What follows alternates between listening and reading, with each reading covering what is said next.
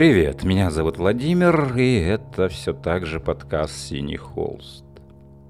В прошлый раз я говорил о принципах забвения свободы. И кому-то может показаться странным мысль, что я как будто бы пытаюсь говорить о том, что права человека — это нечто нечто несущественное, нечто, что следует преодолеть и так далее, и так далее.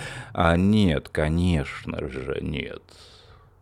Я бы просто различал эти вещи. Я бы различал права человека и свобода человека а, та самая свобода, которая является не результатом прав и договоренностей, а является результатом моего личного усилия в бытие. И дело в том, что по моей мысли как раз таки права человека, закрепленные в определенных правовых нормах, они подменяют собой это самое экзистирование человеческой свободы. Но я ни в коем случае не хотел бы сказать, что права человека не имеют никакого смысла и не нужно их отстаивать. Я почему об этом оговорился? Дело в том, что для русских э, философов, в частности для славянофилов, права человека — это, безусловно, стена, стоящая между человеком и миром. Человек оказывается не свободен именно поскольку, опять же, по мысли славянофилов, его свобода ограничена законом. Да, Действительно, мы здесь со славянофилами в некотором смысле сближаемся, но я ни в коем случае не говорю, что нужно преодолевать права человека. Нет, немножечко о других мы с ними вещах говорим.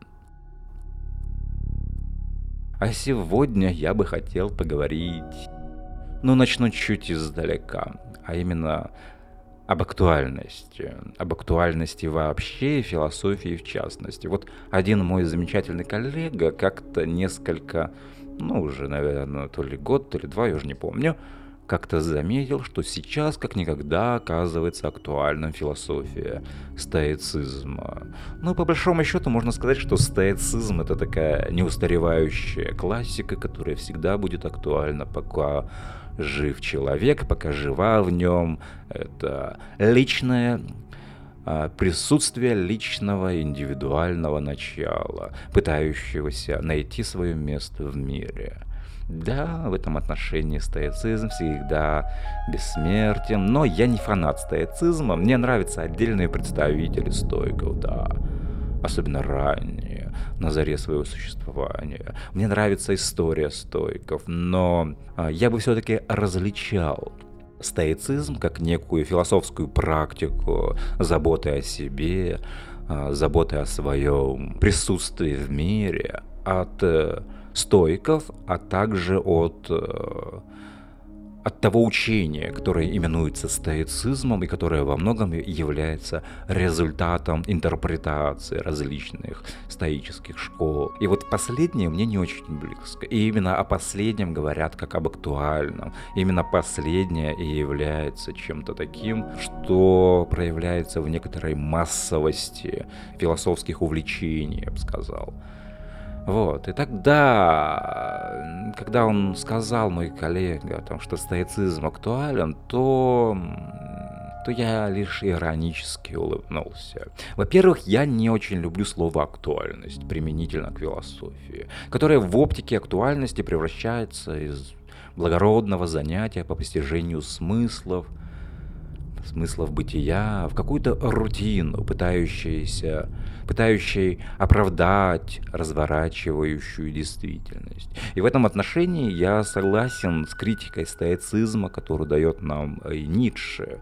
Иногда прямо, иногда косвенно. Ведь стоик и его философия оправдана в том смысле, в котором оправдана абсурдность бытия.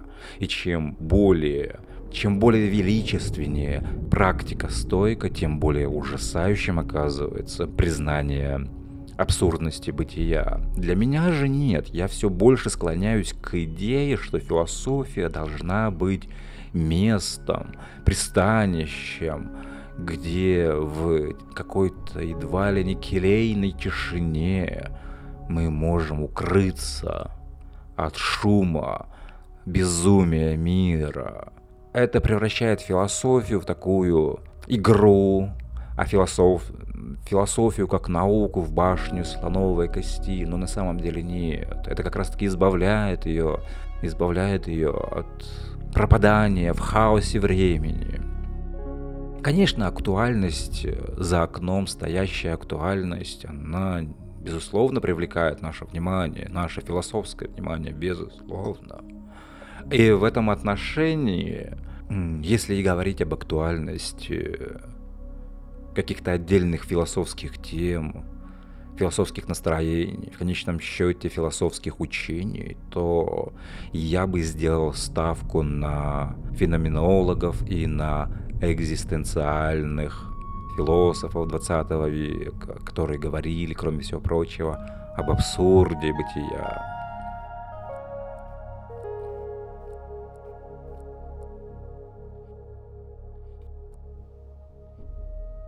Я не сказал бы, что до этого периода меня интересовали французские философы. Ну, прежде всего, экзистенциалисты. А, я бы сказал, что они казались мне достаточно вторичными, немного даже плоскими, именно в силу того, что они актуализируют, простите за тавтологию, саму актуальность. Но сейчас Сейчас я сам все больше и больше погружаюсь в теоретику абсурда. Вот об этом бы хотелось поговорить сегодня с вами. Я очень рад, что вы меня слушаете, и надеюсь, что вы слушаете меня на ночь глядя, и, может быть, вы пьете горячий или уже едва остывший чай, тогда я желаю вам приятного чаепития, но мы попытаемся поговорить. А если вы засыпаете, то я постараюсь не кричать, не повышать голос, чтобы вы могли благополучно заснуть.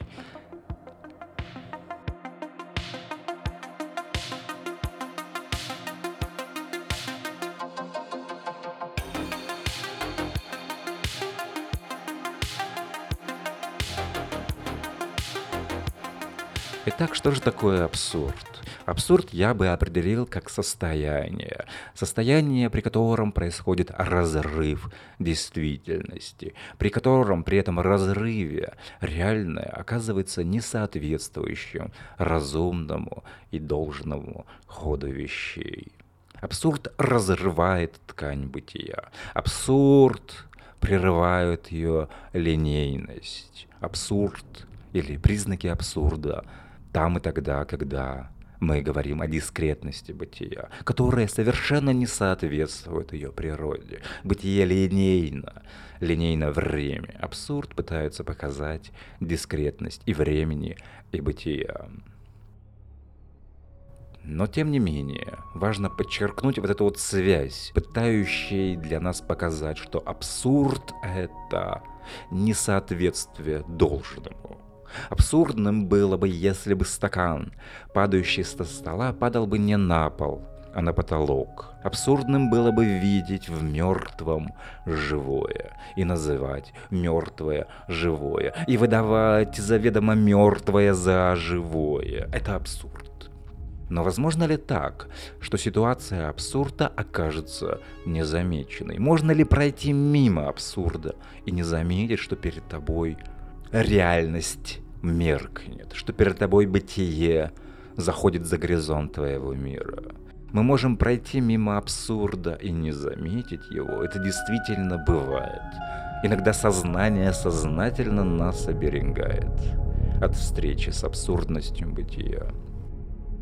Такое бывает и при случаях, когда тотальность абсурда поглощает нас, превращая ситуацию реальности абсурда в какое-то псевдонормальное явление.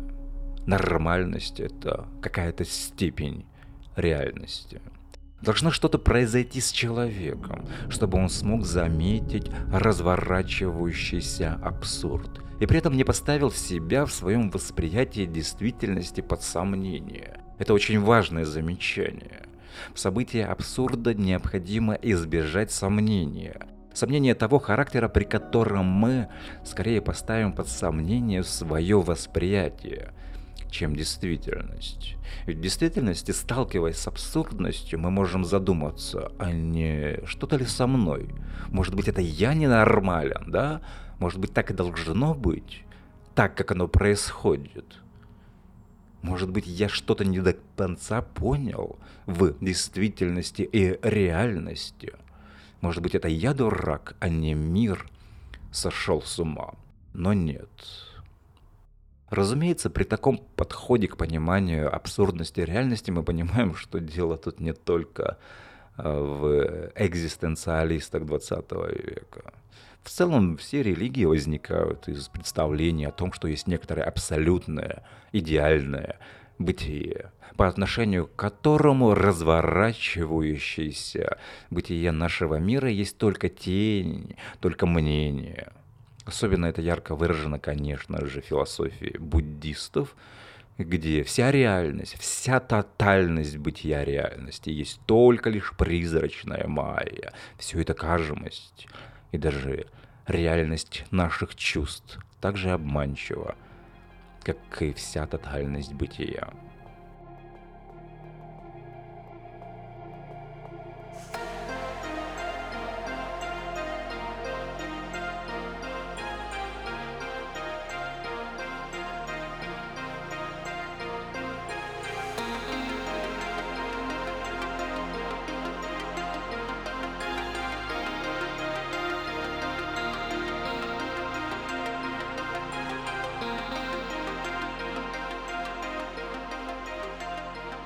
Итак, столкновение с абсурдом необходимо избежать сомнения. Сомнения в собственном восприятии действительности. Нет. Абсурд как раз и говорит нам, что действительность расходится, а не наше восприятие. В противном случае абсурд никак бы себя не обозначил, а было лишь постоянное расширение границ восприятия. Ситуация абсолютно ненормальная для сознания – для которого существует необходимость в абсолютной точке опоры. Ну, можно назвать ее трансцендентальным единством перцепции. Пусть будет так. Пока месте это не имеет никакого значения. Как мы назовем эту абсолютную точку, связывающую в единство все многообразие столкновения с действительностью, реальностью. Без этой точки мы просто не смогли бы различать сон от яви, воображение от действительности, мертвое от живого, а также абсурд от должного. Есть такие вещи, которые не нуждаются в обосновании. Такие вещи, которые даже не нуждаются в доказательствах. Да, такие вещи существуют. Точнее, не все нуждается в обосновании. Обоснование – это узаконенное доказательство, попытка приписать должное и необходимое событию. Это работает, конечно же, прежде всего с позитивным, с научным знанием. Без этого окажется просто несостоятельным принцип объективности, являющимся ключевой категорией научного знания. В связи с этим хотелось бы обратить внимание, что принцип объективности, он возникает только в новое время. Вот каждый раз, когда я слышу словосочетание «древнегреческие материалисты», вот мое лицо просто искажается, как если бы я съел лимон. Вот не могу я слышать это материалисты Древней Греции. Да, обычно я исхожу из того, что нельзя приписывать феномены нашей культуры культурам, в которых эти феномены себя никак не обозначили.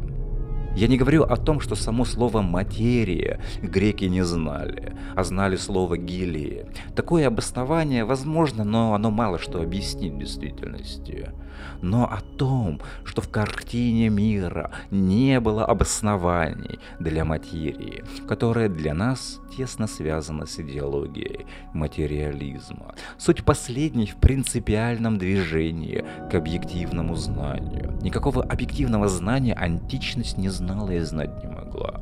Для этого необходимо появление субъекта, по отношению к которому объект выступает как нечто противостоящее ему. Это новоевропейская парадигма, в пространстве которой и формируются ключевые принципы научного знания, и в том числе принцип объективности, то есть такого знания, при котором существует вне зависимости от наших психологических установок. При этом сразу можно заметить, что несмотря на ориентацию науки на объективность, сама же наука никогда в действительности не обладает подлинной объективности.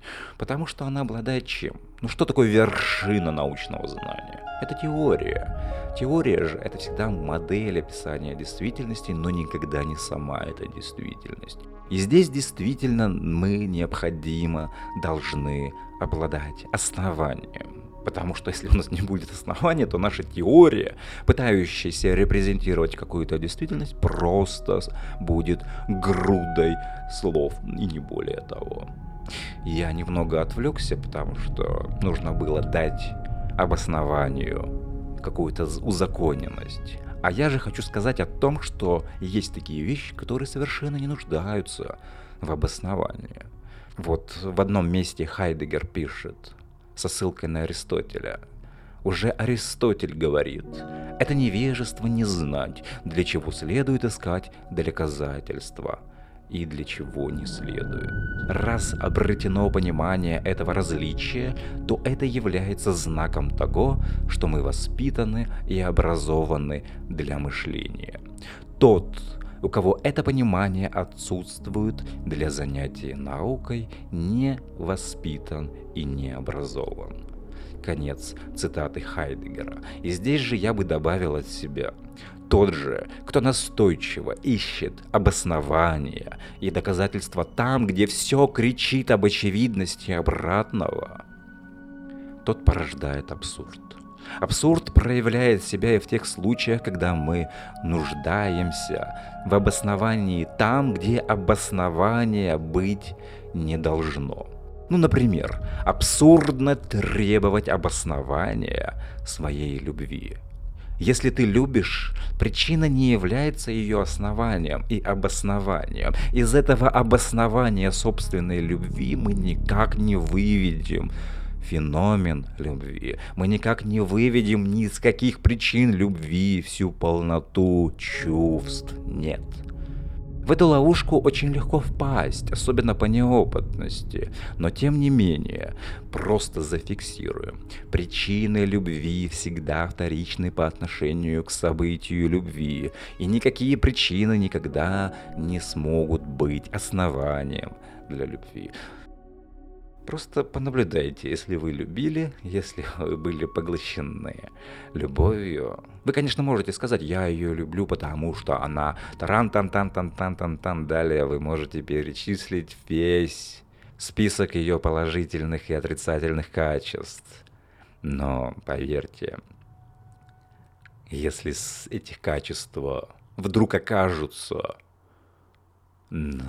эти качества вдруг исчезнут, то есть большая вероятность, что любовь-то никуда не исчезнет, если это действительно любовь.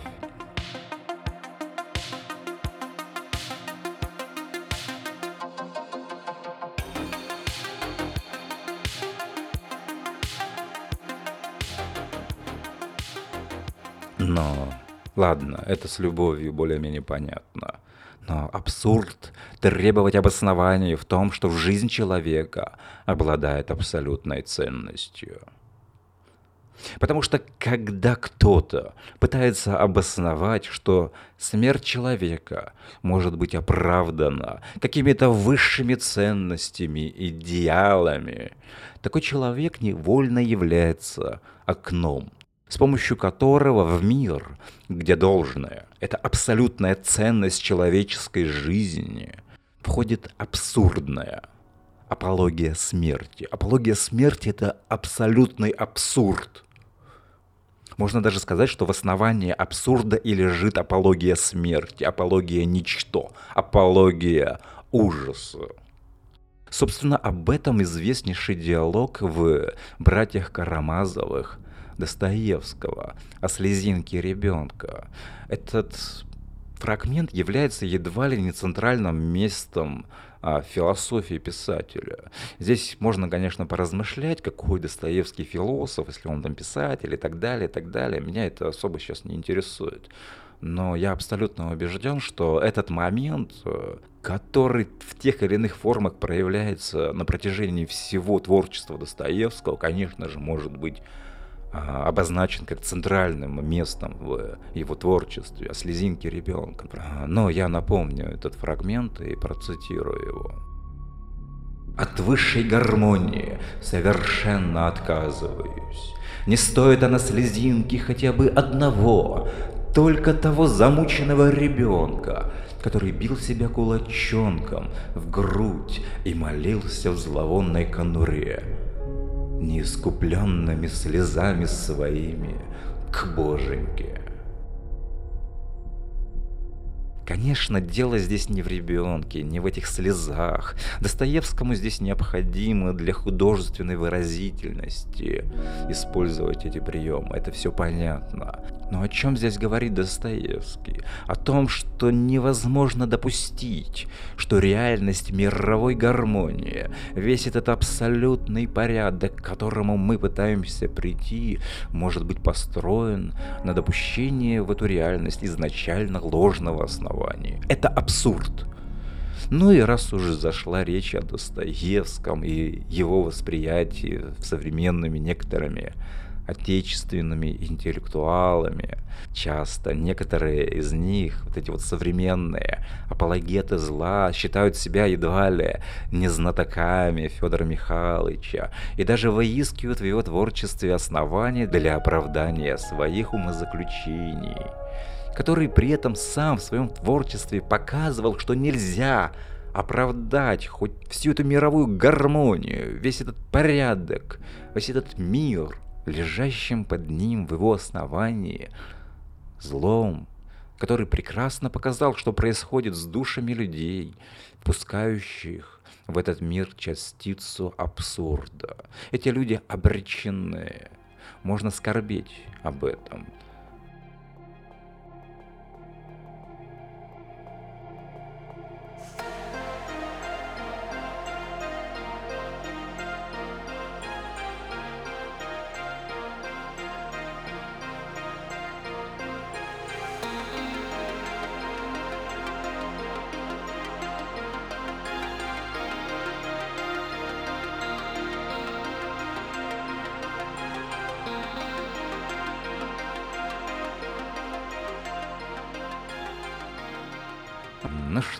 Спасибо, что послушали. На ночь глядя или нет, я не знаю. Кстати, если у вас есть возможность, обязательно пишите мне по поводу моих подкастов. Буду очень благодарен за обратную связь.